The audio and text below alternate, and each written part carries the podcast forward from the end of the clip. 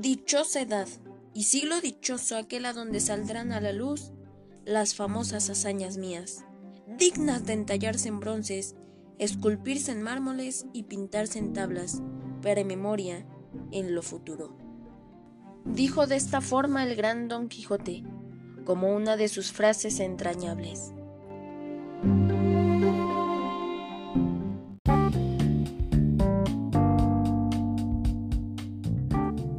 Bienvenidos sean todos los radioescuchas que de día, tarde o noche reproducen el primer episodio de Radio Literatura FM. Hoy día iniciamos la primera partida de nuestra aldea para llegar a sus hogares, y como un día lo hizo Don Quijote, montado en Rocinante para luchar contra la ignorancia, nosotros seguiremos su ejemplo, montados en su literatura, dando nuestro granito de arena a la playa de su honor. Haremos la reseña del grande e inigualable Don Quijote de la Mancha.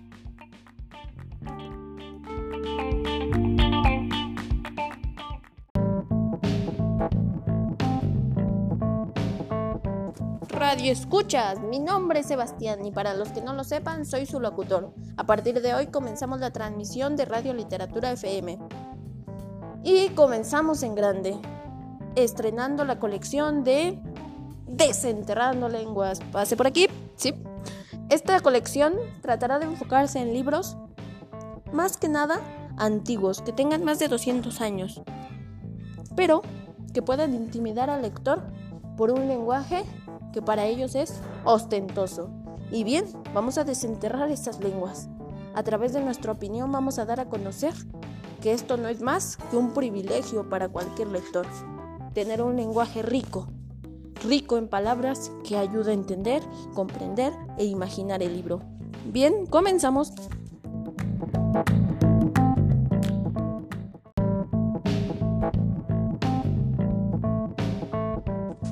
Al inicio de la novela nos topamos con un hidalgo que cuida de su hacienda en compañía de su ama y de su sobrina.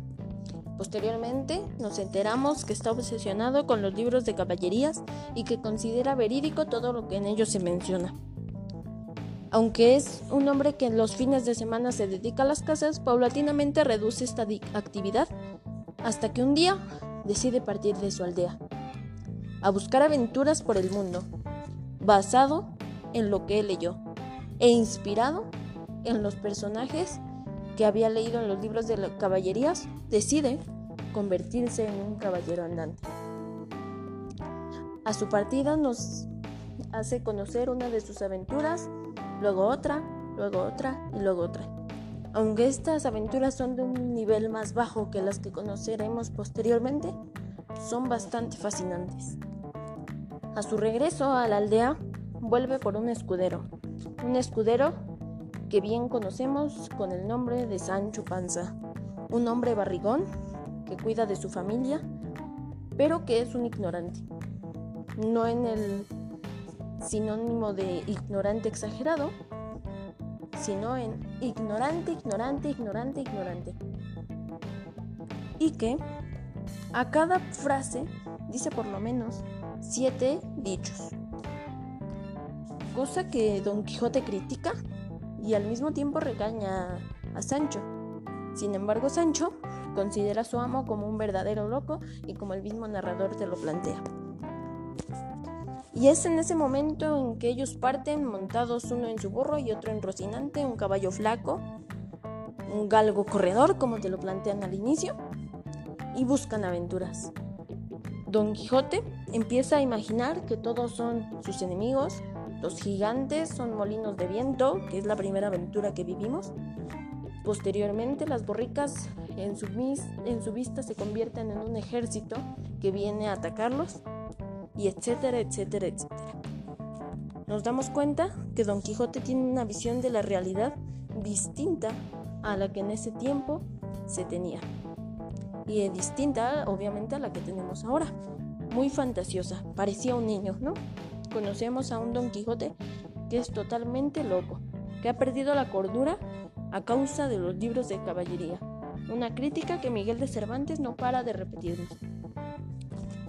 Y cuando conocemos a fondo esta pareja, Sancho y Don Quijote, nos damos cuenta que son una pareja humorística, que nos hace reír a pesar de ser una obra antigua, que tienen un sentido jocoso en cada página y que después nos presenta un sentido también reflexivo y filosófico por parte de Don Quijote y hasta de Sancho Panza.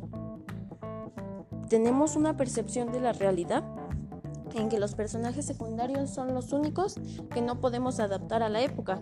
Y eso entre comillas porque hay muchas cosas que se simulan tanto a la realidad que podría ser más que nada a nuestros ojos como la percepción de Don Quijote en su tiempo.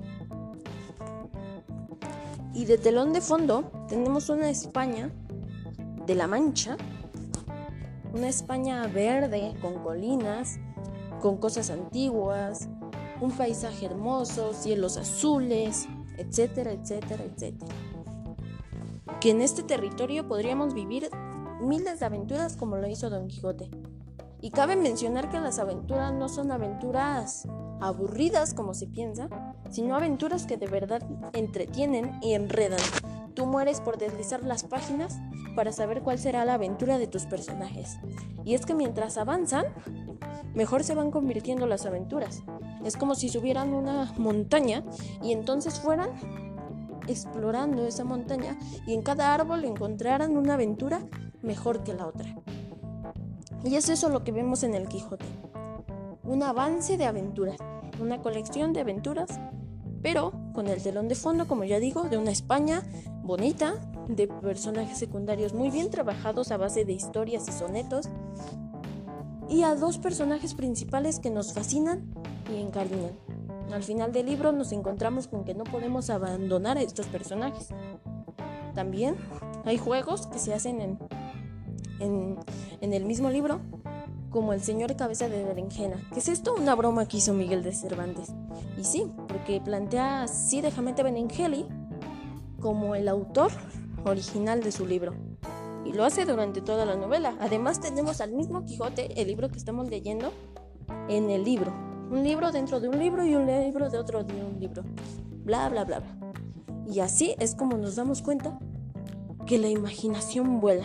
Y dentro de esas mil páginas que tenemos, nos encontramos con miles de enredos, miles de risas, miles de aventuras y más cosas. Entonces es cuando sabemos que Don Quijote ha sido la obra de nuestras vidas.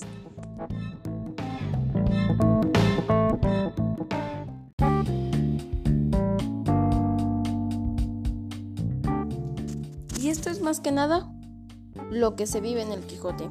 ¿Qué se le puede criticar? Pues nada, pero se podría decir que pueden llegar a fastidiar las historias en las que nos presenta a sus personajes secundarios. ¿Por qué? Porque pueden llegar a fastidiar tan largas, tan extensas, pero no quiere decir que estén mal. ¿Por qué? Porque aunque llegan a aburrir, son necesarias para poder continuar con el libro. Así que esto es lo único, pues, digamos, semi malo que se le puede decir a Don Quijote.